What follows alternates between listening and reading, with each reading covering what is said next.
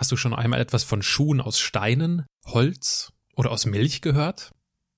Ich auch nicht. Das änderte sich aber, als ich meinen heutigen Gesprächspartner kennenlernen durfte. Sebastian Thies designt und produziert Schuhe. Diese berufliche Perspektive wurde ihm in die Wiege gelegt. Denn seit 1856 ist es Familientradition, das Geld mit Schuhen zu verdienen. Ob gemütliche Hausschuhe, modische Slippers oder innovative Sneaker. In sechster Generation wird überwiegend in traditionellen Betrieben in Spanien und Italien produziert. Im Fokus dabei die Liebe fürs Detail und die Leidenschaft für einen nachhaltigen und fairen Umgang mit Ressourcen. Der Stolz auf eine lange Firmenhistorie geht dabei aber mit einem unbändigen Pioniergeist einher. Anders lassen sich Schuhe aus Pilzen, Kaffee oder Fischhaut auch wohl kaum erklären. Das Ganze fand ich anders und deswegen habe ich Sebastian in seinem Showroom in München besucht. Was in seiner Kindheit ausschlaggebend dafür war, dass er schneller erwachsen wurde? Warum ein Unfall für seinen Einstieg im Familienunternehmen verantwortlich ist? Und was es bringt, den Red Dot Design Award zu gewinnen, erfährst du jetzt. Menschen, die in keine Schublade passen. Geschichten voller biografischer Brüche. Inspiration, um neue Wege zu gehen. Auch Models können Doktor sein. Erfolgsmuster von Andersmachern.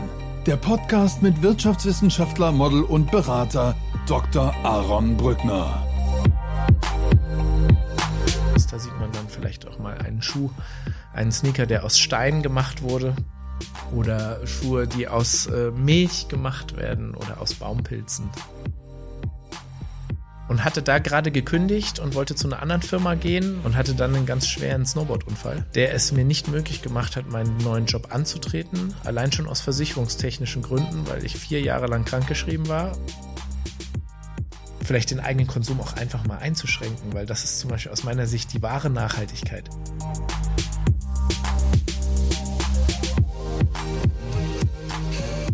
Bevor wir herausfinden, wie Sebastian so tickt, möchte ich noch ein Feedback zu meinem Podcast, über das ich mich sehr gefreut habe, mit dir teilen. In seiner iTunes-Rezension schreibt zum Beispiel René, Herzlichen Dank für deinen Podcast über und für Andersmacher. Jede Folge ist auf eine andere Weise inspirierend und enorm spannend. In Summe zeigen die Folgen, dass es sehr viele unterschiedliche Möglichkeiten gibt, glücklich zu sein. Es braucht nur den Mut, gesellschaftliche Normen zu verlassen und dem eigenen Herzen zu folgen. Weiter so.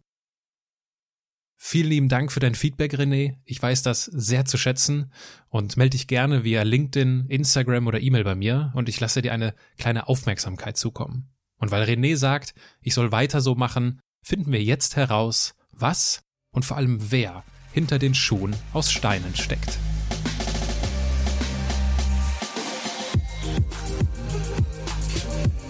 Sebastian, schön, dass wir die Zeit uns nehmen. Ich danke dir für deine Gastfreundschaft in deinem Showroom, den du gleich unbedingt noch beschreiben musst, weil hier stehen wunderbare Produkte.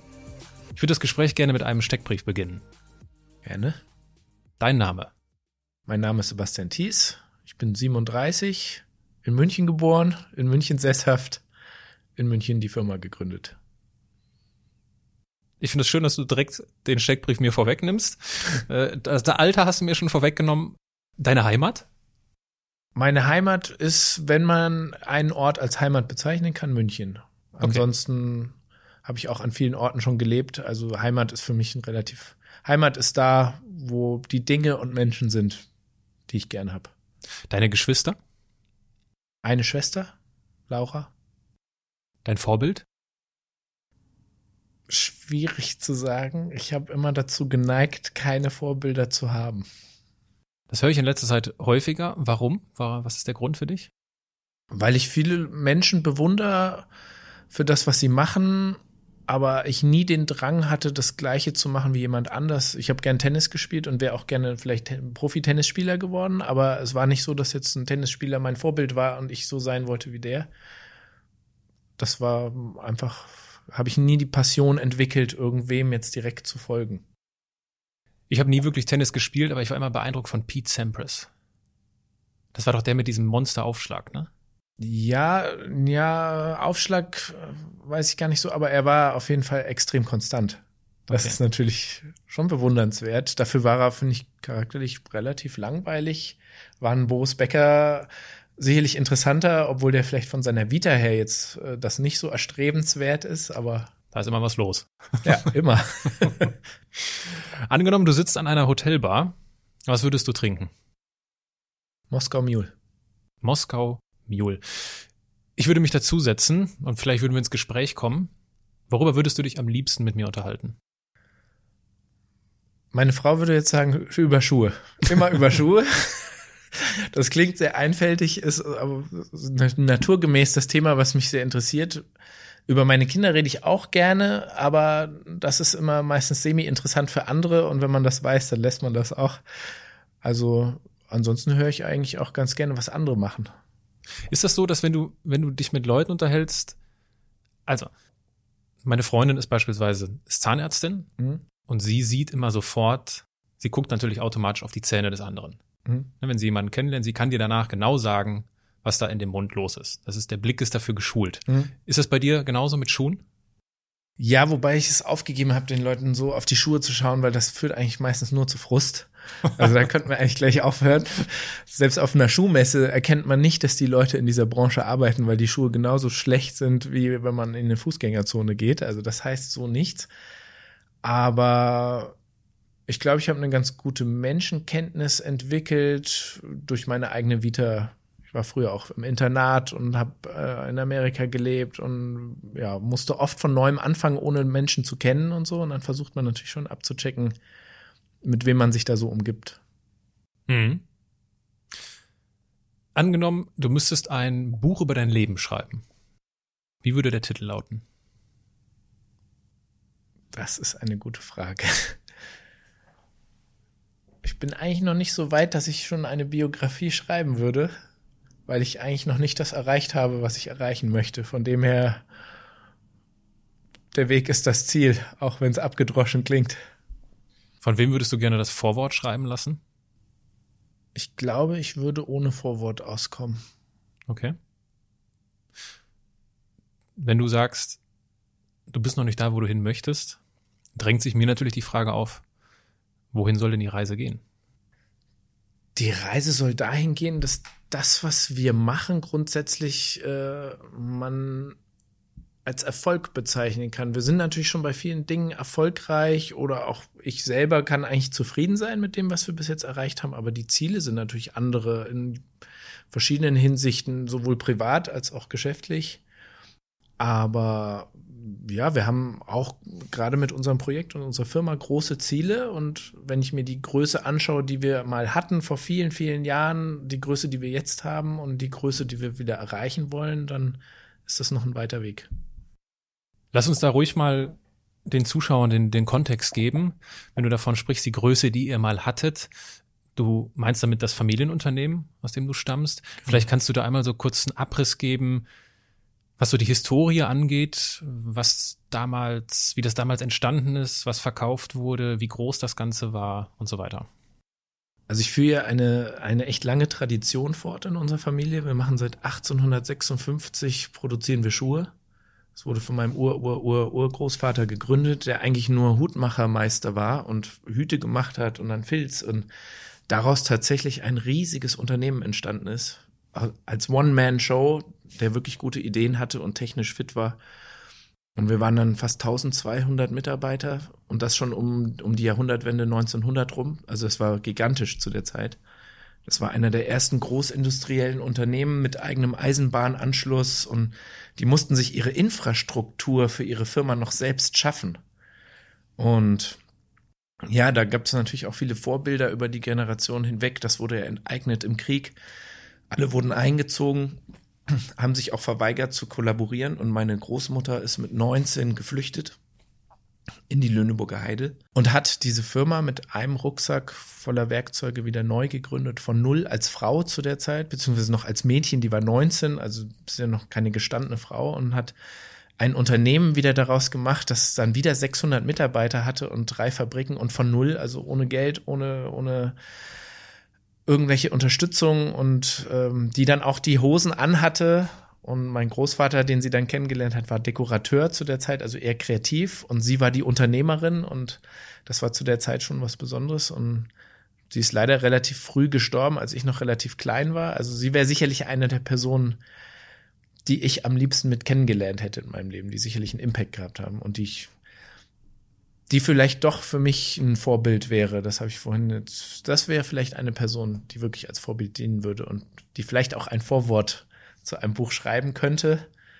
Aber ja, und äh, wir führen halt diese Tradition fort in einem ganz anderen Maße. Ich glaube, innovativ waren immer schon alle, sonst gibt's eine Firma gerade in so einem Bereich wie Mode, Schuhe, Alltagsprodukt nicht so lange, wenn man nicht innovativ ist. Und heute sind wir noch fünf Leute.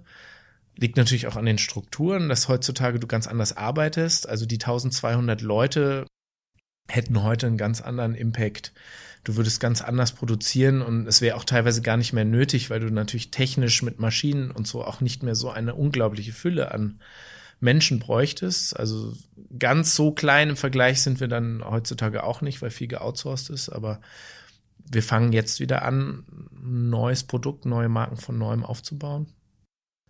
Und das ist ja ein langer Weg. Wohin sourced ihr out? Naja, wir, wir produzieren zum Beispiel unsere Hausschuhe, die wir seit 160 Jahren machen, in Spanien. Und äh, es macht einfach keinen Sinn, dass wir jetzt eigene Techniker haben, die immer vor Ort sind, um die Produktion zu überwachen, weil wir ja nicht konstant das ganze Jahr über produzieren. Also macht es für uns Sinn, zum Beispiel andere Firmen zu organisieren, engagieren, die dann die Qualitätskontrolle machen und halt an den Tagen dorthin gehen, wenn wir produzieren. Ja, das ist zum Beispiel outgesourced oder unsere Logistik, die in einer unserer alten Fabriken immer noch in der Lüneburger Heide ist. Die wird von Teilen unserer Familie betrieben. Das macht ein Cousin von meinem Vater. Aber man kann das äh, wirtschaftlich nicht zu unserer Firma zählen, obwohl dort natürlich Leute sitzen, die für uns arbeiten, die aber, wenn sie von uns keine Arbeit haben, auch für andere arbeiten. Und so gesehen kann man das dann nicht als unsere Mitarbeiter sehen. Du, Schatz, du hast gerade schon von Hausschuhen gesprochen. Jetzt, wenn ich mich hier so umgucke, gibt's ja noch so ein paar andere Schuhe. Vielleicht kannst genau. du den Zuhörern einmal so ein, sie so mitnehmen in den Raum, in dem wir hier gerade sitzen und was hier so für Schuhe rumstehen. Genau, ja, wir befinden uns ja hier in München, also es ist ein teures Pflaster und dadurch, dass wir wenig Leute sind, aber extrem viel Platz brauchen, ähm, ja, begrenzt sich das alles auf zum Beispiel hier einen großen Raum, der als Showroom dient. Alle anderen Räume sind eher Büros und äh, Archiv. Und wir haben einen großen Raum, wo man diese Zeitreise unserer Firma auch ganz gut sehen kann, weil wir haben Tees als unsere Traditionsmarke mit Hausschuhen, was wir seit 160 Jahren machen. Und das geht dann fließend über in unser Naturprojekt, was ja eher die Avantgarde innerhalb unserer Firma ist. Äh, und da sieht man dann eben keine Hausschuhe, sondern da sieht man dann vielleicht auch mal einen Schuh, einen Sneaker, der aus Stein gemacht wurde. Oder Schuhe, die aus äh, Milch gemacht werden oder aus Baumpilzen. Also etwas, was man nicht unbedingt erwarten würde, wenn man ein Traditionsunternehmen sieht, das eigentlich von Hausschuhen lebt.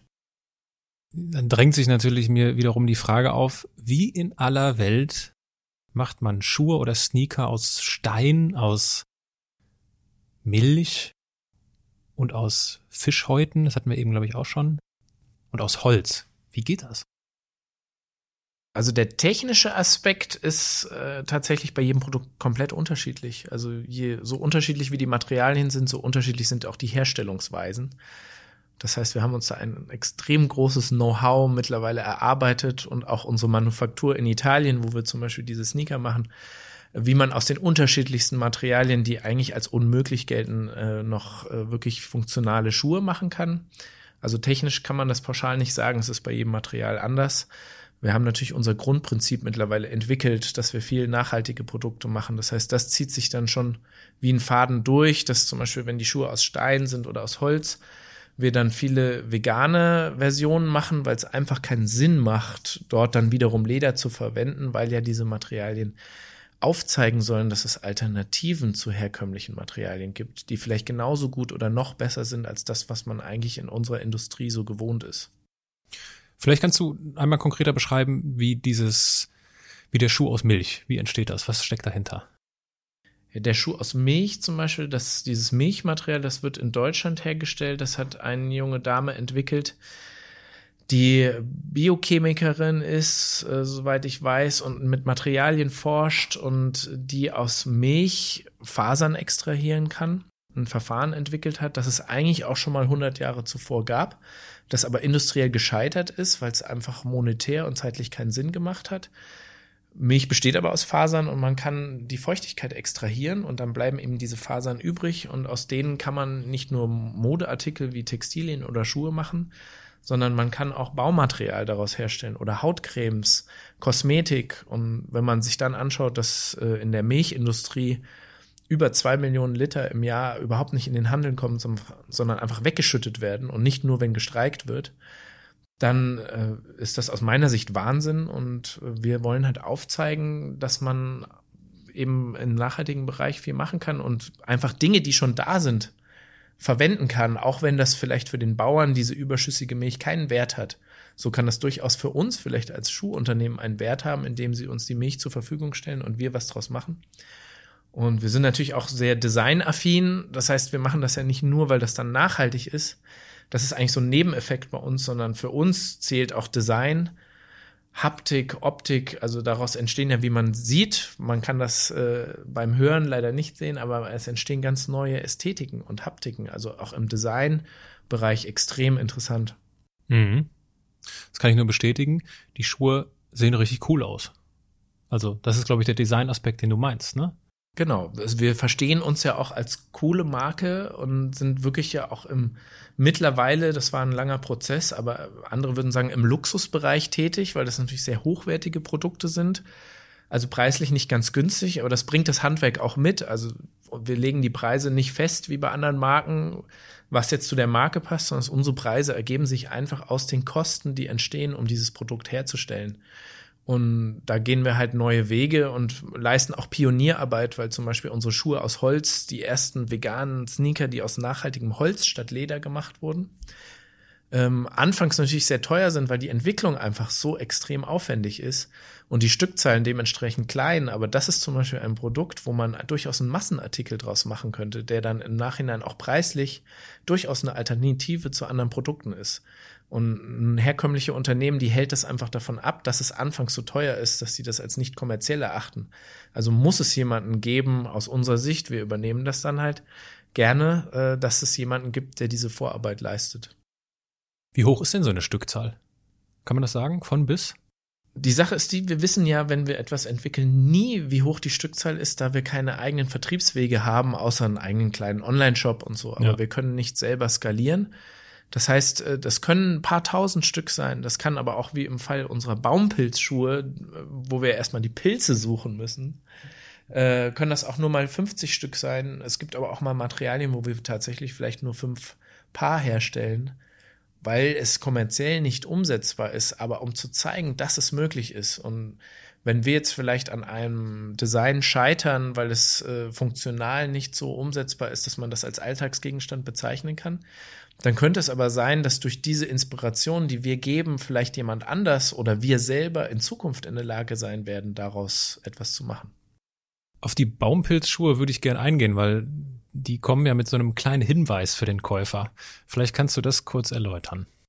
Ja, also unsere Baumpilzschuhe, die ja aus, aus Parasitenpilzen gemacht werden, die man auch nicht kultivieren kann. Das heißt, die wachsen nur an Totholz. Das heißt, die müssen auch gesammelt und gesucht werden, was natürlich extrem aufwendig ist. Und ähm, wie die Natur so ist, jedes, jeder Pilz ist von der Beschaffenheit her anders. Das heißt, mal gibt's Löcher und so weiter. Ähm, wird das dann in, in einem Prozess von zwei Jahren gemacht und sieht unglaublich äh, robust aus fühlt sich auch toll an. Der Schuh sieht ähm, von, der, von der Grundform her auch aus wie ein Schuh, aber er ist etwas fragiler als andere Schuhe. Das heißt, wir sind ja ein herstellendes Unternehmen und sind ja auch gerade in der EU den Verbrauchern äh, vieles schuldig und das Produkt hat eine Gewährleistung. Und wenn wir jetzt sagen würden, dieser Schuh ist genauso robust wie ein Fußballschuh, mit dem man in der Schulpause Fußball spielt, dann stimmt das natürlich einfach nicht. Und dementsprechend müssen wir uns selbst schützen, wenn wir so ein Produkt rausbringen, das aus unserer Sicht eigentlich Kunst am Fuß ist. Und schreiben halt äh, dazu, dass man diesen Schuh vielleicht möglichst nicht tragen sollte. Einfach um dem Käufer und dem Träger selbst zu überlassen, inwiefern er wann er dieses Produkt trägt, ob er das wirklich jetzt zum Mofa-Fahren tragen muss oder ob er es vielleicht doch abends nur zum Abendessen dann trägt, weil es ist ein besonderes Produkt. Interessanterweise behandeln Leute Schuhe ganz anders, als sie zum Beispiel vielleicht eine hochwertige Uhr behandeln würden, mit denen sie vielleicht auch nicht klettern gehen würden. Inwiefern? Dass die Menschen ihre Schuhe zum Beispiel meistens extrem schlecht pflegen, mhm. extrem hart behandeln, weil sie sagen, das ist ein Schuh, der muss das aushalten bei einer Uhr oder auch teilweise bei, einem, bei einer hochwertigen Jacke geben die Leute viel mehr Acht darauf oder ihrer geliebte Handtasche zum Beispiel. Und das ist für uns selbst natürlich ein Widerspruch, aber es ist nun mal so und die Wertschätzung der Leute gegenüber Schuhen ist teilweise geringer als bei anderen Produkten, obwohl es aus meiner Sicht ein wesentlich komplizierteres, hochwertigeres Produkt ist. Aber das ist auch eine Aufgabe, die wir uns als Teil einer Branche vielleicht geben müssen, um diese Wertigkeit wiederherzustellen, die früher durchaus da war bei den Generationen vor uns und die abhanden gekommen ist. Damit kein falscher Eindruck entsteht, gibt es natürlich auch Schuhe, die genau das Gegenteil sind, und zwar sehr, mehr als alltagstauglich. Die Schuhe aus Fischhaut, darüber hatten wir eben schon geredet. Da sagst du ja, dass das eine andere Hautsubstanz äh, ist, ne? Genau, also Fischleder zum Beispiel, das wir verwenden, was ein Abfallprodukt aus der Fischerei, in unserem Fall aus Island ist. Zum Beispiel Fischleder ist das robusteste Leder, das es eigentlich gibt. Aufgrund der Hautstruktur von Fischen, die ganz besonders ist. Und was kaum jemand weiß, auch weil Fischleder, wenn man es auch anfasst und das sieht, extrem dünn ist. Aber wie das bei vielen Hightech-Materialien auch ist, es ist super leicht, super dünn und gleichzeitig unglaublich robust. Es weiß nur niemand, weil es für die Industrie teilweise nicht so interessant ist, das zu skalieren und günstig herzustellen. Und so wird sowas einfach beiseite gelassen, obwohl dieses Produkt naturgegeben einfach vorhanden ist. Und es ist eigentlich schade, dass es niemand benutzt. Und es ist etwas, was wir wieder für uns nutzen als Design, aber auch damit natürlich eine Awareness schaffen bei anderen Menschen. Ah, es gibt ja doch noch andere Dinge, die man verwenden kann für Produkte. Für uns ist natürlich Schuh immer das erste Mittel, weil wir machen nun mal Schuhe. Im Prinzip kann man aber das, was wir machen, eigentlich auf jede andere Branche auch umleiten. Und ich glaube, es hat schon viel Inspiration gegeben, Leuten, die ganz andere Produkte, vielleicht bis hin zum Staubsauger oder so, sich einfach mal überlegen, muss es immer Kunststoff sein? Muss es immer Kuhleder sein? Einfach mal vielleicht überlegen, was es noch so gäbe. In der Raumfahrt ist man ja zum Beispiel sehr innovativ. Also es gibt ja viele Produkte, die zu ganz anderen Zwecken entwickelt wurden und dann auf einmal von der Raumfahrt genutzt werden, aber auch umgekehrt.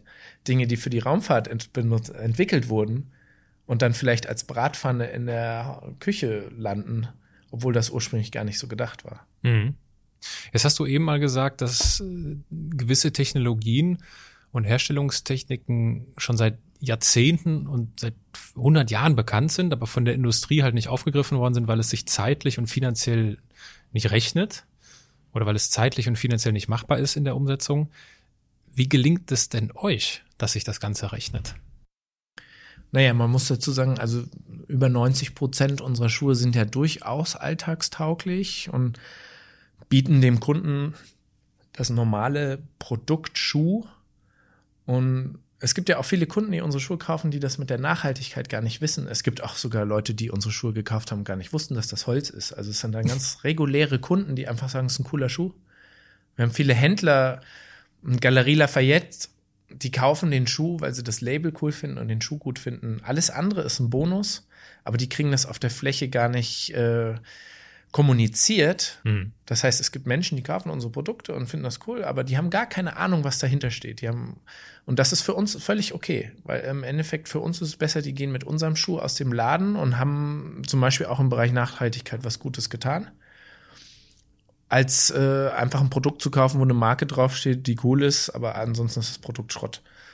Und so gesehen ist das für uns, liegt es in unserer Verantwortung als Industrie, zuzusehen, das nicht nur als Marketing-Tool zu nutzen, sondern auch sich seiner selbst willen. Ich meine, das ist ja für uns die Innovation, die wir bringen, auch eine Teil unserer Überlebensstrategie, weil ohne Innovation, zum Beispiel in unserer Branche, sterben alle nacheinander weg. Ist das, das der einzige Weg, um überhaupt eine Zukunftsperspektive zu haben und vielleicht meinen Kindern auch mal diese Firma weiter zu vererben. Was ist denn, was ist denn deine Rolle im Unternehmen? Also gut, mittlerweile ist meine Rolle Mitinhaber, zusammen mit meinem Vater noch, der mit drin ist. ansonsten war die Rolle in den ersten Jahren oder Jahrzehnten, wo ich mit in der Firma war, diese Firma auf den neuesten Stand zu bringen, auch technisch.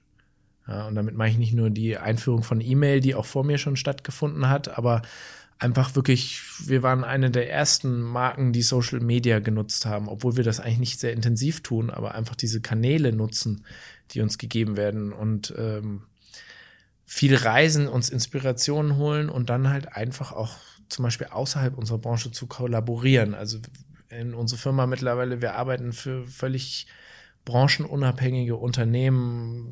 Wir haben mal für Rittersportschuhe gemacht, Dinge, die einfach über die Grenzen hinausgehen, womit sich die meisten unserer Kollegen in unserer Branche, die ich selbst als völlig verstaubt und veraltet sehe, ähm, überhaupt nicht beschäftigen. Und das ist eigentlich schade, weil heutzutage jeder Autokonzern kollaboriert mittlerweile mit Künstlern, mit Sounddesignern, um einen guten Klang für den Motor zu kriegen. Das sind dann Musiker, die mit Autos so nichts zu tun haben. Warum gilt das nicht auch für die Modebranche? Und wenn das bei uns in der Modebranche gemacht wird, wird das meistens aus meiner Sicht aus reiner, reinem Marketing gemacht, und, um vielleicht seine Marke aufzuladen, aber nicht um jetzt wirklich ein besseres Produkt entstehen zu lassen. Jetzt ist ja so eine, so eine Familiennachfolge immer ein Thema für sich, so eine große Herausforderung. Wie teilst du dir denn mit deinem Vater die Aufgaben auf? Im Endeffekt, er ist natürlich ein super Berater, was diese ganzen technischen Sachen betrifft, hat auch einen echten Fimmel für das Produkt und die Liebe für die Schuhe. Ist jetzt selber zum Beispiel nicht derjenige, der sich hinsetzt und die zeichnet. Ich hatte zum Beispiel schon immer einen Hang dazu, wirklich auch Designs zu machen, was wir früher, bevor ich eingestiegen bin, oft externen Designern auch überlassen haben, die das für uns gemacht haben als Dienstleistung. Da machen wir mittlerweile sehr viel selbst. Meine Frau ist ja auch Designerin. Also das heißt, wir beide haben in der neuen Generation eigentlich eingeführt, dass wir als Unternehmensinhaber auch die Designs unserer Produkte zum größten Teil selbst machen und dafür lieber andere Sachen abgeben, wie zum Beispiel die Qualitätskontrolle, solche Geschichten. Und ähm, ja, mein Vater zum Beispiel ist extrem wichtig noch im Vertrieb. Der hat natürlich die ganzen Connections seit Jahrzehnten, die andere nicht haben. Wie ich meine, man, solche, solche Unternehmensnachfolgen, familienintern gehen ja zum Teil brisant durch die Presse. Hab, ich habe mich selbst sehr intensiv im Rahmen einer Promotion mit Familienunternehmen beschäftigt und kenne dort die ein oder anderen Fälle, wo es halt ziemlich in die Hose gegangen ist. Wie kompliziert war es denn bei euch? Ne, die Nachfolge war eigentlich kein großes Thema. Das Zwischenmenschliche war natürlich schon manchmal nicht so einfach, wobei ich mich mit meinem Vater jetzt super verstehe, aber natürlich verschiedene Ansätze. Ich hatte immer das Glück, dass er selber extrem innovativ ist. Das heißt, er hat sich nie gesperrt gegen Neuerungen, sondern es hat im Endeffekt zu mir immer gesagt, mir die Freiheit gelassen, mach einfach. Und natürlich dann ab und zu mal gesagt, naja, muss das sein oder mich im Endeffekt dazu gebracht, auch mal Kompromisse zu machen. Weil wenn man jung ist und dann seine Ideen und Visionen hat, dann sind die meistens relativ kompromisslos. Aber man darf natürlich nicht nur an sich denken oder an das Projekt, sondern man hat ja auch die Verantwortung gegenüber der eigenen Familie, gegenüber Mitarbeitern, gegenüber den Geschäftspartnern auch, unseren Lieferanten wir müssen schon zusehen, dass auch die von dem, was wir machen, leben können. Und da muss man durchaus auch mal Kompromisse machen. Und das zu lernen war auch ein langer Prozess. Da gab es natürlich viele Konflikte. Ich hatte schon immer einen extremen Hang zu dem Produkt was, glaube ich, aber familienunabhängig war, weil die Schuhe, die wir gemacht haben, als ich Jugendlicher war und mich mit meiner, mit meinem Werdegang beschäftigt hat, da war, sagen wir mal, das Produkt, das wir damals gemacht haben, kein Grund für mich zu sagen, ich möchte da auch einsteigen. Und das waren die Hausschuhe, oder was? Hausschuhe oder Eigenmarken-Pumps für den Quelleversand. Das war jetzt nicht unbedingt etwas, was bei einem 16-Jährigen die ganz große Leidenschaft entfacht für das Produkt. Ich selber habe aber seitdem ich, glaube ich, zehn Jahre alt bin, schon einen extremen Hang zu Sneakern gehabt und die auch gesammelt und komme auch aus dieser Streetkultur. Ich habe früher selber Graffiti gemalt und Snowboard gefahren und Skateboard und also schon viel, was mit dieser Sneakerkultur auch zu tun hat. Das war dann vielleicht ein natürlicher Prozess. Und dann zu sehen, die Möglichkeit zu haben, dass man auch vielleicht dann mal coole Sneaker machen kann, die mein Vater für diverse Projekte früher auch gemacht hat schon. Das hat mich schon sehr gereizt. Und ich bin tatsächlich in die Branche eingestiegen, weil es in meiner schulischen Laufbahn keine andere gab, die mich so interessiert hat.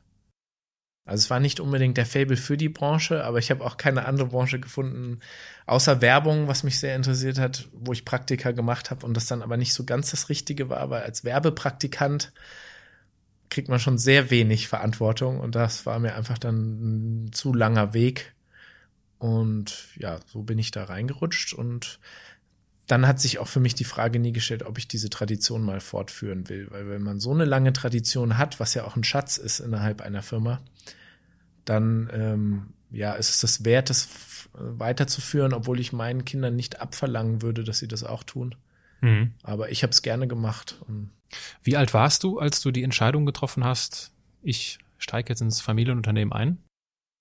Da war ich 22 und hatte aber nicht vor, in das Familienunternehmen einzusteigen, sondern ich war innerhalb der Branche bei einem anderen großen Filialisten und habe da meine Ausbildung gemacht, weil schon auch äh, meine Eltern und äh, meine Tante war in der Firma mit drin, alle gesagt haben, wenn du jemals bei uns einsteigen solltest, musst du auf jeden Fall vorher raus.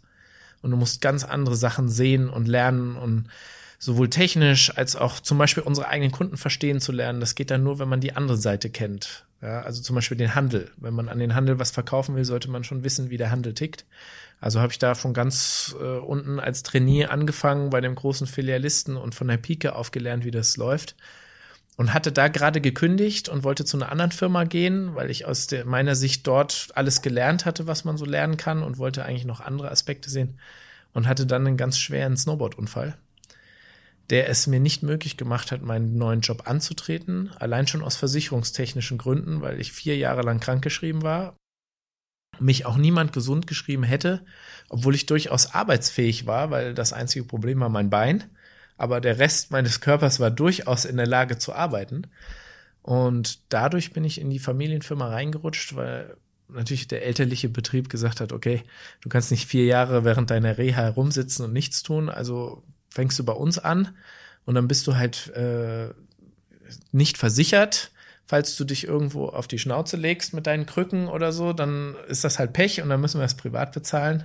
Aber das ist kein Grund für uns, dass du nicht arbeiten kannst. Während für eine externe Firma kann man nicht Arbeitnehmer sein und gleichzeitig krankgeschrieben sein. Das funktioniert einfach nicht. Was ist denn passiert beim Snowboarden? Naja, ich bin, ich bin früher Wettbewerbe gefahren, erst Skirennen, dann Snowboard, Freestyle-Wettbewerbe. Und ich war mit meiner Schwester auf dem Berg und wir haben ein bisschen trainiert in einem Park. Und ich bin über ein Gap gesprungen und leider zu hoch und dementsprechend zu wenig weit. Und bin mit einem gestreckten Bein aus mehreren Metern Höhe genau auf so eine Kante drauf. Was total unspektakulär war. Also ich habe mich im Endeffekt nur mit einem riesen Klatsch auf den Hosenboden gesetzt und habe dann aber relativ schnell gemerkt, dass irgendwas am Bein nicht stimmt und ein Bruch war es nicht. Das hatte ich vorher auch schon, sondern ist, mein ganzes Knie war komplett getrümmert. Also alle Bänder waren durch, alles und das war auch nicht so das große Problem. Das wurde operiert und eigentlich wäre ich ein halbes Jahr später wieder fit gewesen. Dummerweise habe ich eine Art Allergie gegen Bänderrisse. Das heißt Arthrofibrose. Das haben nicht viele Menschen. Gott sei Dank hatte ich dann Spezialisten, die es rausgefunden haben, weil es ging anfangs bergauf und nach drei Monaten ist mein Bein steif geworden und konnte eigentlich gar nicht mehr bewegt werden. Ja, also früher hätte man dann irgendwann amputiert, weil äh, wegen Thrombosegefahr. Gott sei Dank ist die Medizintechnik heute etwas weiter und äh, ich hatte Gott sei Dank einen Arzt, der sagte, ich habe keine Ahnung, was dir fehlt, aber ich kenne jemanden, der dir sicherlich helfen kann. Und ja, dann war ich vier Jahre in Behandlung mit Dauer-OPs und 24 Stunden durch Behandlung also wirklich 24 Stunden. Ich habe geschlafen, während ich behandelt wurde. Das war schon relativ extrem und ja, habe mein Studium in der Zeit noch absolviert, fertig und habe dann eben angefangen zu arbeiten. Und wenn man dann vier Jahre im eigenen Familienbetrieb ist, der auch nicht so schlecht ist, dann geht man nicht wieder weg. Wahnsinn. Also durch diesen Unfall in das Familienunternehmen geschubst worden, sozusagen, ja? Genau. Und oft überlege ich auch, war das das Richtige? Weil es natürlich sehr früh war und man dadurch schon so einen Tunnelblick hat. Meine Frau, die in vielen anderen, auch großen Konzernen und anderen Firmen gearbeitet hat, sagt schon immer, naja, du hast schon diesen Tunnelblick und auf deine Familienunternehmen und deine Branche und über den Tellerrand schauen, äh, wäre durchaus nicht schlecht gewesen früher ist sicherlich einer der Gründe, warum ich versuche, jetzt weit über den Tellerrand hinauszuschauen und mit anderen zu arbeiten oder mich inspirieren zu lassen. Leute, die mit unserer Branche so gar nichts zu tun haben, weil ich früh sehr früh eben bereits in unser Unternehmen eingestiegen bin und dadurch natürlich nicht diesen offenen Blick manchmal habe, den ich vielleicht gehabt hätte, wenn ich jetzt bei einem großen Konzern gearbeitet hätte. Wie gelingt dir das denn, der Blick über den Tellerrand? Naja, für mich, das Reisen war für mich immer ganz ausschlaggebend. Also ich habe auch in meiner Jugend, ich bin erst in Österreich aufgewachsen mit meiner Family, dann bin ich irgendwann nach Amerika gegangen. Ich war immer auf Internatsschulen. Auch geografisch, am Chiemsee damals gab es keine andere Schule, da gab es nur eine Internatsschule. Ich war also gar nicht auf dem Internat, aber als Stadtschüler und habe dadurch das Privileg gehabt, schon ab der dritten Klasse Kinder aus aller Herren Länder kennenzulernen. Also es war völlig normal, selbst in der Provinz in Bayern, dass da andere waren, die aus Korea kommen oder Japan und das hat den, den Blick schon sehr geweitet und hat mich auch angefixt, viel zu reisen. Meine Eltern waren immer jeden August in Las Vegas, weil da eine Messe war und wir mussten da arbeiten. War für mich natürlich und meine Schwester super, weil wir waren jeden August in Amerika und sind durch Amerika gereist. Ich war mit in Asien schon als Jugendlicher durch China und ich meine, das ist jetzt auch schon über 20 Jahre her. Da sah es in China oder in Taiwan auch noch anders aus als heute. Und das war schon sehr spannend und das hat mich eigentlich dazu gebracht, äh, immer anderweitig auch Ausschau zu halten, was es gibt. Sei es fürs Produkt, sei es andere Firmen, sei es andere Menschen. Und wie praktizierst du das heute? Also die Reiserei, das verstehe ich. Da, da muss man ja gar nicht nach Inspiration suchen, sondern die findet ein beim Reisen. Aber jetzt so in deinem alltäglichen, in deinem alltäglichen Business. Du arbeitest hier, hier sind eure Räumlichkeiten. Wo findest du oder wie findest du Inspiration? Naja, heutzutage auch viel durch Medien, wobei das eigentlich früher halt in Printform schon so war, aber ich habe seitdem ich ganz klein war extrem viele Magazine konsumiert und zwar in jeglicher Hinsicht, ob das jetzt Sportmagazine waren, die mich interessiert haben, Modemagazine, bis hin zur Bravo, die obligatorische, aber ich habe das extrem zelebriert. Also ich könnte auch ohne Printmedien, Magazine, Zeitungen, Zeitschriften, ich habe immer schon die Zeitungen gelesen, Jahresrückblick vom Stern, also einfach Medien. Ich kann jeden Tag höre ich fünfmal Nachrichten. Ich brauche das irgendwie einfach, um Neuigkeiten zu haben, weil unser Alltag ist schon oft auch monoton, obwohl wir so abgefahrene Produkte machen. Und wenn ich dann den ganzen Tag nur im Büro sitzen würde und nur meine Schuhe sehe und meine E-Mails, und kein neuer Input kommt, dann wäre ich nicht zufrieden. Und deshalb, und wenn es nur dann die Autofahrt ist, wo ich Nachrichten höre und höre, was in der Welt sonst so los ist, das gibt mir in meinem Alltag viel Inspiration. Aber das ist doch meistens sehr negativ, so Nachrichten. Das stimmt, aber gerade das gibt mir zum Beispiel Inspiration, was man vielleicht besser machen könnte. Also dieses Thema Nachhaltigkeit zum Beispiel, das war bei uns immer allgegenwärtig, weil zum Beispiel diese Hausschuhe waren immer schon aus Filz, also aus Naturprodukten und so. Und wir haben ja auch früher in Deutschland produziert und versuchen auch jetzt noch möglichst viel in Europa zu produzieren. Obwohl ich es für ein Klischee halte, dass man in China oder Indien schlechtere Schuhe produziert, was für mich fast schon an Rassismus grenzt, weil warum sollte ein Schuh aus China schlechter sein? Es gibt natürlich billige Ware aus China. Es gibt aber auch extrem billige Ware aus Europa. Und das ist aber in den Köpfen der Menschen nicht verankert, wie mit Kinderarbeit. Wenn du sagst, du produzierst in China, sagen die Leute, ja, das machst du aber nicht mit kleinen Kindern. Das gleiche Problem herrscht vor unserer Haustür in Rumänien oder in Süditalien. Ich würde nicht mal ausschließen in Deutschland irgendwo, dass irgendwo jemand in der Garage sitzt. Also diese, diese Borniertheit auch zu sagen, bei uns ist alles okay in der EU und wir sind die Vorreiter und woanders ist das nicht so. Das gibt mir schon allein die Inspiration zu zeigen, dass das eben nicht so ist. Wir beziehen ja auch, wir haben ein Material, das aus Korea kommt. Das ist für mich das technisch innovativste Material, das es gibt und es kommt nicht aus Deutschland. Und diese negativen Nachrichten von einem Klimagipfel oder so, das gibt uns totalen Auftrieb zu zeigen, dass man das anders machen kann. Und wir können uns ja nicht davon reinwaschen. Wir produzieren ja auch ganz normale Schuhe für andere. Also wir arbeiten ja auch für Fremdfirmen und sehen dadurch erst recht, was für ein Wahnsinn da eigentlich betrieben wird. Wenn wir jetzt für einen Kunden zum 20. Mal neues, einen neuen Prototypen machen, nur weil ihm dann die Farbe doch nicht so gefällt, was man sich vielleicht hätte vorher überlegen können, dann ist das etwas, was uns frustriert und vor allem, wo wir sehen, da gibt es Optimierungsbedarf und auch Optimierungsmöglichkeiten. Man muss es nur tun. Und es ist natürlich so sehr bequem, immer im gleichen Schema zu arbeiten, wie die meisten Firmen das tun, obwohl es eigentlich mittlerweile ganz andere Möglichkeiten gibt. Und also gerade negative Nachrichten inspirieren uns sehr dazu, vielleicht zu versuchen, etwas besser zu machen. Gibt es dennoch manchmal solche Momente, wo du sagst, boah, wofür mache ich das eigentlich? Die gibt es regelmäßig. Die gibt es eigentlich fast jede Woche. Das äh, sind auch ganz unterschiedliche Gründe. Erstens verkaufen wir zum Beispiel jetzt bei diesen ganz innovativen Produkten, verkaufen wir einfach zu wenig. Das ist auch ein Grund, warum wir natürlich unsere normalen Alltagstätigkeiten auch verfolgen müssen und auch normale Schuhe produzieren müssen. Das ist täglich Brot. Wenn wir das nicht tun würden, dann gäbe es uns gar nicht. Also diese, diesen holistischen Ansatz, wir machen nur noch äh, diese Weltverbesserungsprodukte, würde insofern nicht funktionieren, dass wir das einfach nicht finanzieren könnten. Ja, deshalb muss man da auch Kompromisse machen. Und ähm, ja, da kommt natürlich schon oft Frust. Frust kommt auch manchmal, wenn die Leute einfach über das lachen, was man macht. Was erstaunlicherweise zum Beispiel innerhalb unserer Branche oft vorkommt, dass die Leute uns total belächeln und sich denken, die Spinner mit ihrem Steinschuh, wer soll das kaufen? Warum, was, warum tut ihr das? Äh, oder das funktioniert doch gar nicht. Warum, warum macht ihr einen Schuh aus Baumpilzen, der dann nicht so robust ist? Dabei gibt es auch ganz normale Schuhe, die nicht so robust sind. Ja? Manchmal sogar ja auch noch gewollt, damit man schnell wieder neue kauft. Also und was, das, was entgegnest du, wenn so jemand, wenn dich jemand belächelt oder wenn du sowas mitbekommst? Wie reagierst du? Meistens gehe ich auf diesen aus meiner Sicht Schwachsinn gar nicht ein, sondern belasse die Leute in ihrer Unwissenheit, weil im Endeffekt wir publizieren ja alles eigentlich schon ausgiebig. Das heißt, jemand, der sich informieren möchte, der kann sich informieren.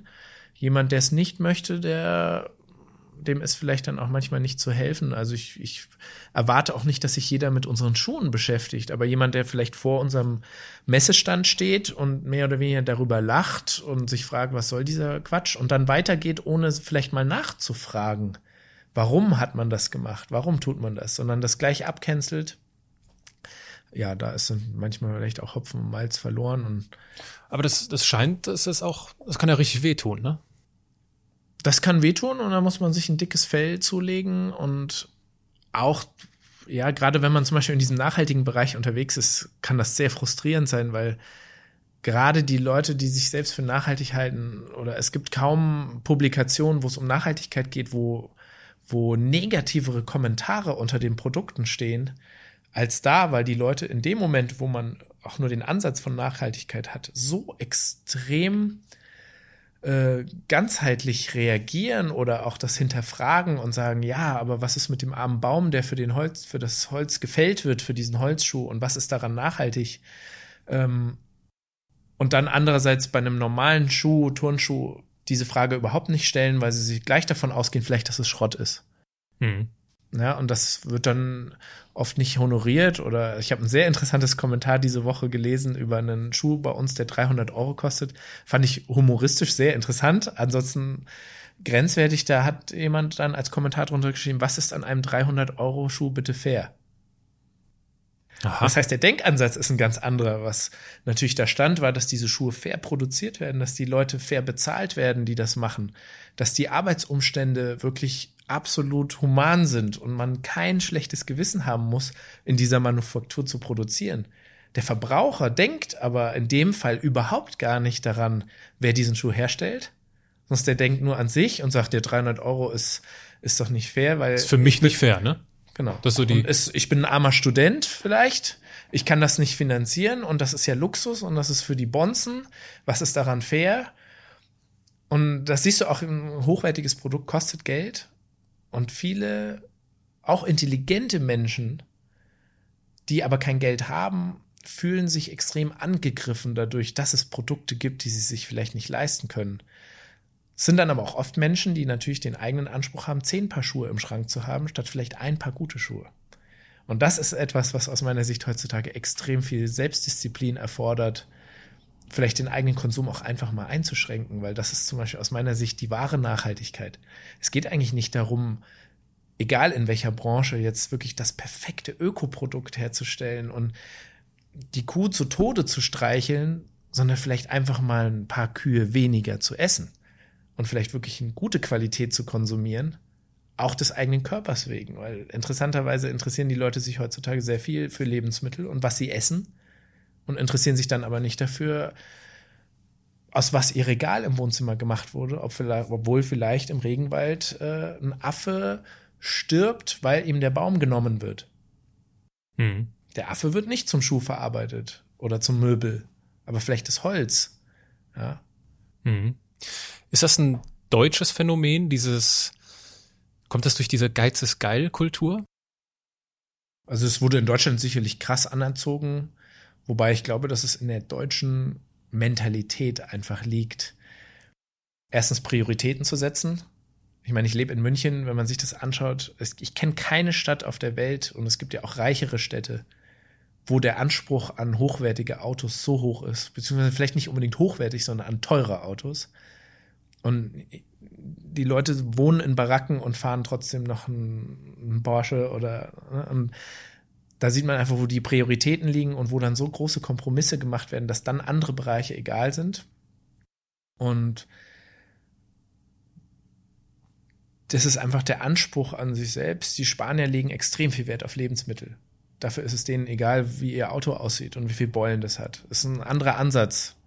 Das eine ist nicht besser als das andere, solange immer nur Prioritäten gesetzt werden. Ja, aber es ist wie in der Politik. Je, je extremer die eine Sache ist, desto mehr leidet die andere aus meiner Sicht. Ja. Und deshalb ist ein gewisses Mittelmaß wäre, würde der Welt schon helfen, wenn die Leute nicht so extrem wären in dem, was sie tun. Mhm.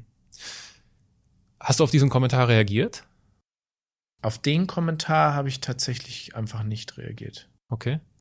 Weil wer so ein, auch vor allem in der Öffentlichkeit, also für mich ist das so dieses Trolling, mhm. diesen eigenen Frust, also wenn ich mir die Mühe mache, solche Kommentare, unqualifizierte Kommentare zu schreiben über Produkte, zum Beispiel, es war ganz klar, der Mensch, der das geschrieben hat, ist, ist auf jeden Fall gar kein Kunde.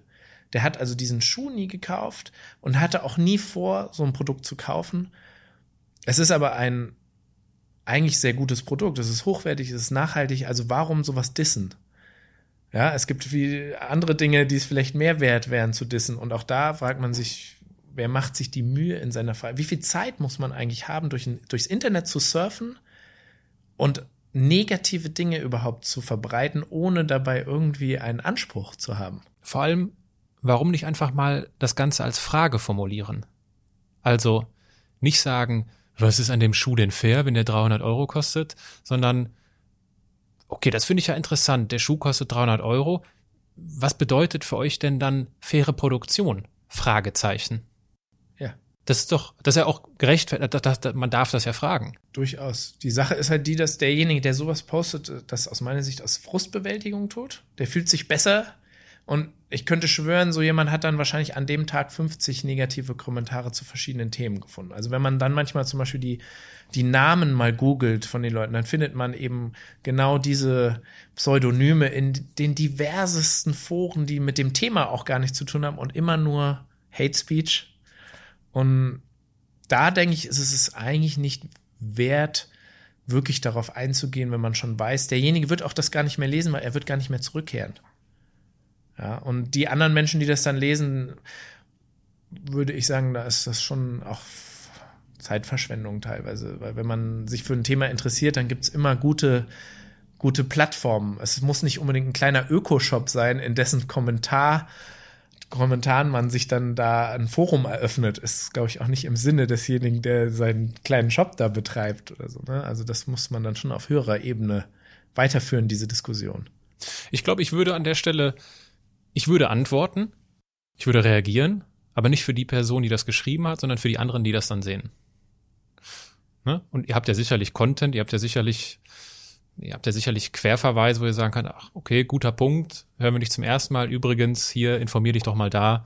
Vielleicht ist das dann nochmal eine andere Perspektive auf, was ist fair. Also das ich würde ne, nicht für ihn, sondern für andere. Das ist absolut richtig. In größeren Unternehmen gibt es ja auch ganze Abteilungen, die Ganz das genau. machen. Das ist ja. halt Kommunikation. In unserer Firma machen wir die Kommunikation selbst, mangels Größe und dementsprechend äh, handeln wir schon nach dem Motto einfach machen Ja. Und wir lassen uns da auch nicht beirren. Wir gehen konstruktiv auf konstruktive Kritik ein. Ja. Vor allem, wir haben schon viel Kritik bekommen oder Ansätze. Es gibt ja auch sehr dezidierte Kommentare, die uns vor allem unglaublich viel Inspiration geben, weil es ist schon oft so, dass wenn jemand dann ankommt, der komplett von außen darauf blickt, einem extrem viel Inspiration geben kann und auch Ideen. Also wir haben auch schon viele Sachen übernommen, wo wir uns gedacht haben, der hat eigentlich total recht. Warum hast, du, hast, du, hast du ein Beispiel dafür? Wir haben zum Beispiel ein Beispiel, das uns darin bestärkt hat, zum Beispiel einen Schuh weiterzuführen. Es gibt nämlich einen Schuh, den wir seit sieben, acht Jahren machen. Der ist aus einem absolut unökologischen Material gemacht, weil dieses Material ist voll synthetisch, kann die Farbe verändern je nach Lichteinfall, sieht absolut spektakulär aus. Haben wir auch schon für Will Smith und seinen Sohn gemacht für Kinofilme. Und würde eigentlich im ersten Moment nicht mehr so sehr zu unserer Marke und in die Kollektion passen. Vor acht Jahren durchaus, da hatten wir ein bisschen andere Ästhetik und sehr auf Hightech. Würde heute so nicht passen. Wir lieben aber dieses Produkt, verkaufen das auch sehr gut seit vielen Jahren. Und es ist insofern, wie man uns dann aber drauf gebracht hat, seitens dieses Kritikers, ähm, extrem nachhaltig, weil dieses Produkt musste nie mehr umdesignt werden. Es ist immer gleich, es ist absolut saisonlos, es ist Unisex. Das Produkt ist fair produziert in Italien, wie unsere anderen Schuhe auch, hat auch ökologische Bestandteile wie eine echte Korksohle, eine Gummisohle, aber dieses Obermaterial ist eben nicht äh, ökologisch. Dafür tatsächlich das langlebigste Material, das wir je benutzt haben. Und dieser Schuh sieht nach einem Jahr fast genauso aus wie ein Jahr vorher. Ich habe in diesen Schuhen sogar geheiratet also ein Wahnsinnsprodukt und insofern für uns als Firma nachhaltig, wirtschaftlich, aber auch qualitativ so gut, dass man das durchaus als Nachhaltigkeit sehen kann. Und wir haben das aber so gar nicht gesehen. Für uns war das einfach nur ein cooles Design, ein cooler Schuh. Und erstaunlicherweise auf einer Ökomesse, wo wir ausgestellt haben, hat jemand das gesagt, dass das für ihn die Definition von Nachhaltigkeit ist. Nicht, ob der Schuh ökologisch abbaubar ist. Weil haben wir auch zum Beispiel. Nur in der Realität ist es leider auch so, dass ein ökologisch abbaubares Produkt mangels des Wissens des Konsumenten trotzdem im Müll landet und dann auch nicht mehr ökologisch abgebaut wird. Mhm. Also gesehen, es gibt ja viele ökologische Produkte, die im normalen Hausmüll landen und dann ihren Sinn und Zweck verlieren. Ja, und sein Ansatz war eben, dass Nachhaltigkeit etwas ist, was sich nicht ständig ändert, was man lange tragen kann, was man, wenn man es selber nicht mehr haben will, aber zumindest weiterverkaufen kann und nicht wegschmeißen muss. Mhm und zum Beispiel zeitlos ist und nicht als kurzer Trend nach drei Monaten rabattiert um 80 Prozent Rabatt äh, verramscht wird. Ist das der Schuh zu meiner Rechten, der da hinten glitzert? Genau. Das ist definitiv ein Schuh aus der Zukunft. Absolut. Und interessanterweise eigentlich schon sehr alt. Die Leute, die den nicht kennen, sagen, boah, das ist ja total futuristisch und ah. hier, ja, kannst du ja auf dem Mond mitfliegen. Und das ist eigentlich ein cooles Produkt, das nach acht Jahren immer noch so neu wirkt, obwohl es das genauso schon so lange gibt. Ähm, ja, dass äh, derjenige eigentlich damit aus unserer Sicht wirklich recht hatte und interessanterweise das auch total akzeptiert wird. Und das hätten wir eben so nicht gedacht, weil wir natürlich schon auch selber Vorurteile zum Beispiel gegenüber dieser ökologischen Industrie hatten, zu der wir uns eigentlich so nicht zählen, weil das nicht unser USP ist. Wir verkaufen unsere Produkte nicht nur, weil sie öko sind. Ganz im Gegenteil, keiner kauft sich ein paar 500 Euro Sneaker nur, weil sie ökologisch sind. Mhm. Und die, die es gern tun würden, die können sich es wiederum meistens nicht leisten. Ja? Also es ist auch so ein Kreislauf. Und von dem her haben wir uns da erstmal frei gemacht von den Klischees, die wir selber hatten.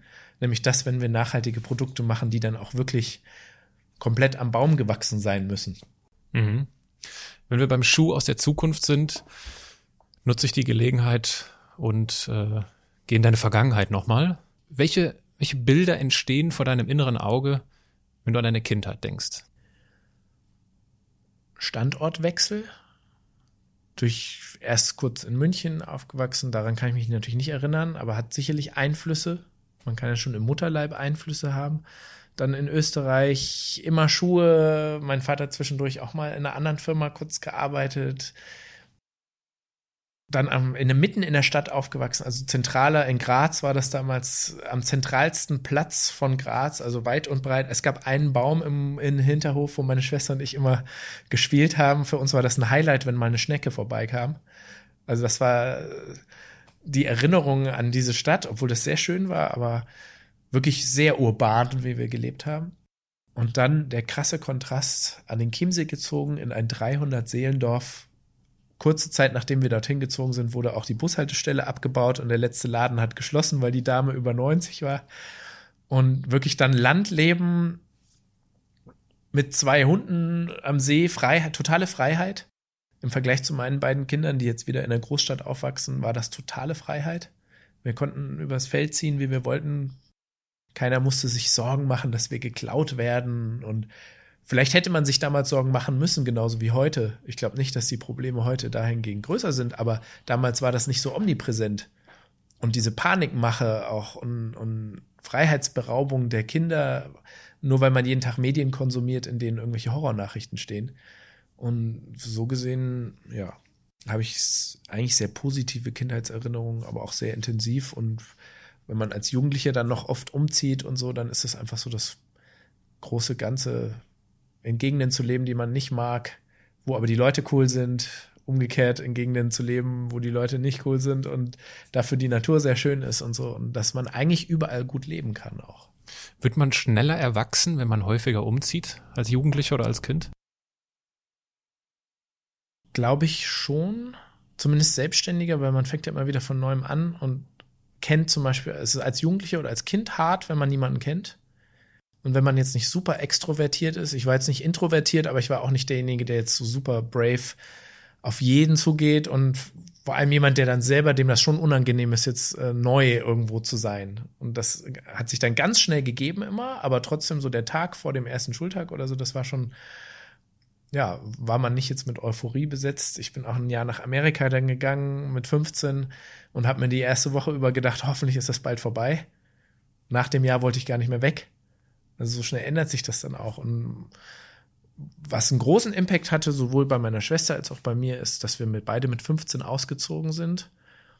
Obwohl wir ein sehr gutes Verhältnis bis heute mit unseren Eltern hatten und haben und einfach der Drang da war, selber in die Welt zu ziehen. Und wir sind eben für jeder für ein Jahr Austausch schulisch weggegangen und hatten danach aber einfach den Drang, auch wegzubleiben, weil wenn man erstmal draußen ist und selbstständig ist und seine Wäsche selber gemacht hat und so, dann, dann wieder zurückzukehren, war für uns nicht sinnvoll und hat natürlich auch viele Diskrepanzen, die man vielleicht mit seinen Eltern hat, erspart. Weil wir haben uns gesehen, wenn wir uns sehen und alles andere mussten wir mit uns selber ausmachen. Ja, wie, wie sah das konkret aus? Also dann aus dem Auslandsjahr zurück, dann wahrscheinlich mit 16. Genau, also bei mir Wohnung, sah das oder? so aus, äh, dass ich nach dem einen Jahr trotzdem gerne in Deutschland mein Abitur machen wollte. Warum selbst weiß ich eigentlich bis heute nicht. Es hätte auch nicht geschadet, in Amerika das zu machen oder sonst irgendwo. Ich hatte mir irgendwie in den Kopf gesetzt, ich will wieder zurück nach Deutschland. Ich wollte aber nicht wieder zurück auf meine Schule, weil meine Freunde in der Zwischenzeit alle gegangen waren. Das ist auf, auf Internatsschulen oft so, dass Fluktuation herrscht und in Bayern meine Schule am Chiemsee das nicht anerkannt hat. Das heißt, meine Schule damals hat gesagt, oder das Land Bayern, wenn du ein Jahr im Ausland verbringst, musst du wiederholen. Mhm. Und das war etwas zum Beispiel, was mein Vater auch als Unternehmer zum Beispiel überhaupt nicht eingesehen hat und gesagt hat, jedes Jahr, dass du hier in der Schule länger verdödelst, verlierst du später in deinem Leben und hat gesagt, das kannst du gerne machen, wenn du wieder zurück in deine Schule möchtest. Wir unterstützen dich, du kannst wieder nach Hause kommen, kein Problem. Aber wir eröffnen dir die Möglichkeit, wenn du möchtest, auf ein Internat zu gehen. Gott sei Dank hatten wir die auch finanziellen Möglichkeiten. Ich konnte im Endeffekt machen, was ich möchte. Ich hätte auch als Stadtschüler woanders hingehen können, aber das ist dann mit 16 schon schwierig, alleine in eine andere Stadt zu gehen. Und ne, also habe ich mich fürs Internat entschieden. Ich kannte das halt schon als Stadtschüler. Und für mich war das die beste Entscheidung. Internat ist ja auch nicht für jeden gut, aber wenn man das freiwillig macht, kann das sensationell gut sein. Und meine Schwester hat einen anderen Ansatz, die war in Kanada ein Jahr und hat gesagt, sie kommt erstmal nicht wieder. Sie fand das so cool. Ist in Kanada geblieben, hat die Schule zu Ende gemacht und ist direkt danach nach New York gegangen für meine Eltern war das schon sehr hart, dass wir nicht wiedergekommen sind, weil so war das ursprünglich nicht gedacht. Die wollten uns halt die Welt eröffnen mhm. und alle Chancen bieten. Hätte man denen vorher gesagt, äh, beide Kinder gehen mit 15 und kommen nicht wieder, weiß ich nicht, ob meine Mutter jetzt so begeistert gewesen wäre. Aber es war dann so und wir beide profitieren bis heute davon.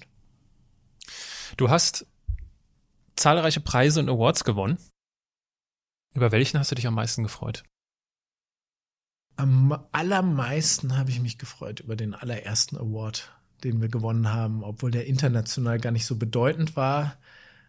weil der wurde nur einmal wirklich verliehen. Das war in der Schweiz, war eine Riesensache, weil das wurde von großen Konzernen gesponsert und war damals im Kaufleuten in Zürich die Verleihung. Das war der Place to be in der Schweiz und war eine Riesensache. Wir haben auch richtig viel Preisgeld gewonnen und das Interessante für uns war, wir haben, ich habe einfach bei diesem Wettbewerb mitgemacht, weil wir damals einen 2 in 1 Schuh entwickelt hatten, unser erstes Produkt für die Marke, total abgefahren.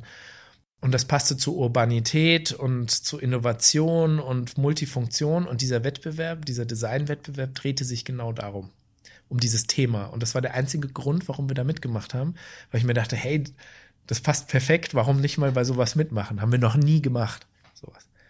Und wir hatten wirklich starke Konkurrenz. Das wurde von ganz großen Zeitungen und Magazinen in der Schweiz äh, publiziert. Und es war international ausgerichtet, war aber trotzdem ja ein Schweizer Award. Und in der Schweiz als Ausländer ist manchmal auch nicht so einfach. Und es gab sensationell gute Projekte auch aus der Schweiz.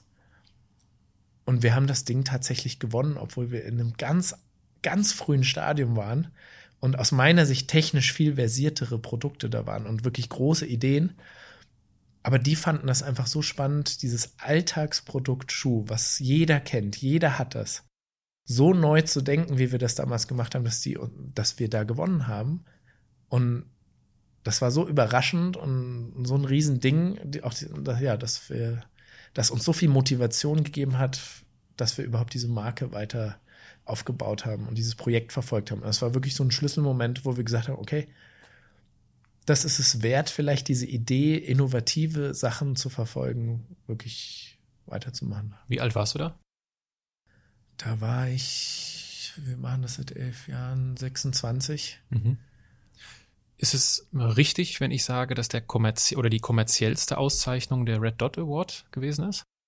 Ja, zusammen mit dem German Brand Award und Red Dot waren das sicherlich die kommerziellsten Geschichten. Was ja. bringt sowas? Was bringt das geschäftlich, wenn man den Red Dot gewinnt? Aus meiner Sicht gar nichts.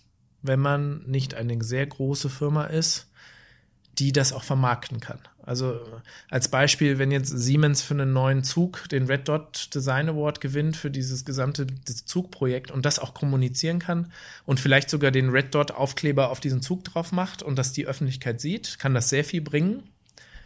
Uns hat das in dem Sinne gar nichts gebracht, finanziell und monetär und wirtschaftlich, weil in der Modebranche Design Awards gar nicht so etabliert sind, wie in, jetzt sagen wir, wenn man für einen Staubsauger einen Award gewinnt. Und im Gegenteil, das teilweise sogar als gar nicht so cool empfunden wurde. Also wir haben das bei den ganz coolen Modeboutiquen, haben wir das fast versteckt. Da haben wir das gar nicht äh, publiziert, weil das könnte gleich als uncool empfunden werden, wenn man jetzt für seinen Schuh einen Design Award gewinnt, weil das einfach so nicht gegenwärtig ist, weil es leider auch sehr wenige Produkte gibt, aus meiner Sicht, in dieser Branche, die auch auszeichnungswürdig sind. Und dementsprechend haben wir keinen einzigen Schuh mehr verkauft, in, selbst weder direkt noch an Händler, nur weil wir irgendeinen Award gewonnen haben. Mhm. Außerhalb unserer Branche bringt uns das natürlich viel, weil diejenigen, die sich damit beschäftigen, zum Beispiel Designagenturen, die wirklich hart arbeiten müssen für sowas und für die das nicht nur so ein Nebenprodukt ist wie für uns, die wissen das viel mehr zu schätzen und die wissen, aha, okay, wenn man einmal gewinnt, ist es vielleicht ein Zufall. Wenn man zwei gewinnt, ist vielleicht ein Zufall. Wenn man aber aus allen möglichen Branchen auch Preise gewinnt von Wettbewerben, wo man gar nicht selber teilnimmt. Also wir haben zum Beispiel den Peter Award diese Woche, dieses Jahr gewonnen obwohl wir kein rein veganes Label sind, wir aber vegane Schuhe machen und wo man überhaupt gar nicht teilnehmen kann, sondern die haben uns einfach nur gefragt, äh, wir möchten euch gerne auszeichnen mit dem Peter Fashion Award, weil wir dieses Produkt, in dem Fall der Pilzschuh, so cool finden und so wegweisend, dass wir das gerne, möchtet ihr das? Also die haben uns auch um erlauben, müssen sie vielleicht auch rechtlich, aber um Erlaubnis gefragt, ob wir sie uns denn auszeichnen dürfen. Das ist ein ganz anderer Wettbewerb als ein Red Dot, der ein kommerzieller Wettbewerb ist. Und, und wenn man das dann sieht, dann bringt uns das natürlich als Marke viel, als Projekt viel, persönlich viel, aber es macht einen Impact auf vielleicht auch branchenfremde Leute. Und mittlerweile durch das Thema Modethema Nachhaltigkeit, was es leider mittlerweile auch ist, ähm, kriegen wir natürlich in der eigenen, eigenen Branche auch da viel Anerkennung für. Angenommen, deine Großmutter säß mit uns am Tisch was würdest du ihr gerne sagen? Ich würde sie vor allem fragen, was sie damals dazu getrieben hat, wirklich dieses Heft wieder selber in die Hand zu nehmen als 19-Jährige und diese Firma wieder neu aufzubauen, obwohl kaum jemand familiär noch da war in dem Moment, der das hätte schätzen können. Und sie hätte sich auch einfach machen können, weil sie hatte gute Connections. Sie ist ja sehr elitär aufgewachsen damals mit so einer Firma im Hintergrund. Sie hätte sicherlich auch überall sonst einen Job finden können.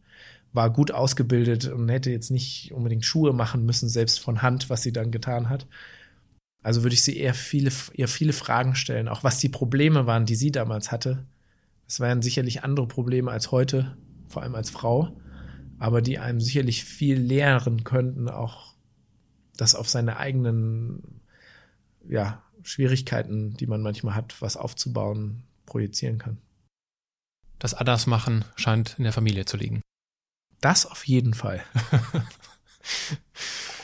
Mit Blick auf den Abschluss des Gespräches kommen wir zu zwei ganz besonderen Rubriken, die es in jeder Podcast-Folge gibt. Das sind zunächst einmal die Halbsätze. Ich beginne einen Satz, du beendest ihn, ob kurz oder lang, ist dir überlassen. Okay? Mhm. Wenn ich mehr Zeit hätte, dann würde ich mich auch anderen Projekten noch widmen, die mich privat interessieren, wie zum Beispiel Kunst.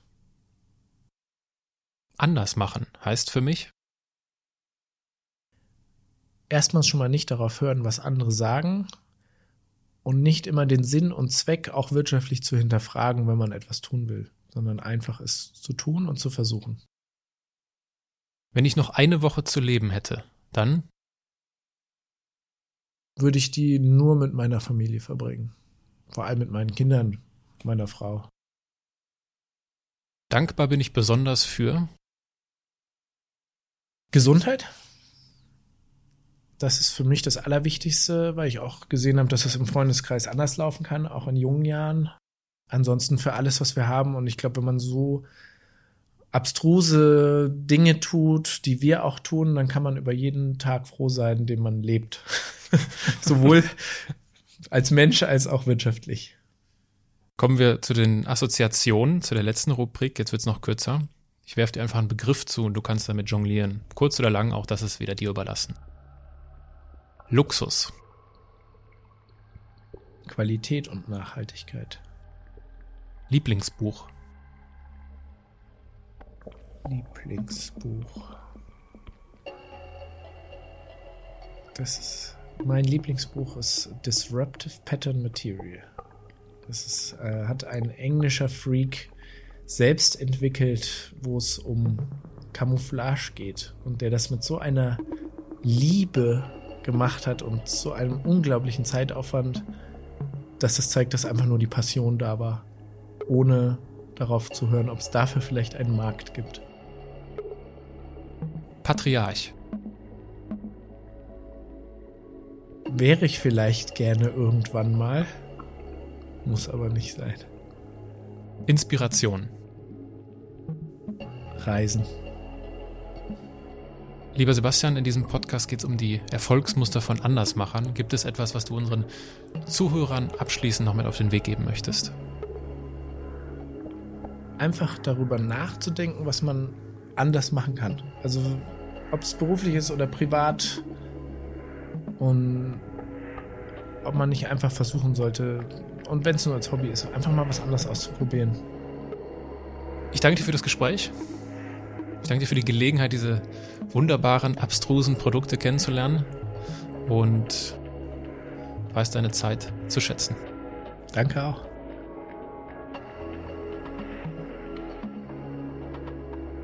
Hat dir diese Folge gefallen? Dann teile sie doch mit den Menschen, die etwas von Sebastian Thies Lebensgeschichte lernen können. Wenn du die Qualität und die Gäste meines Podcasts gut findest, freue ich mich über eine positive Bewertung bei iTunes. Damit hilfst du mir, Andersmachen normal zu machen. Und wenn du in Zukunft keinen Andersmacher verpassen möchtest, abonniere den Podcast, folge mir auf Instagram oder adde mich auf LinkedIn. Und in diesem Sinne, bis nächsten Sonntag, dein Aaron.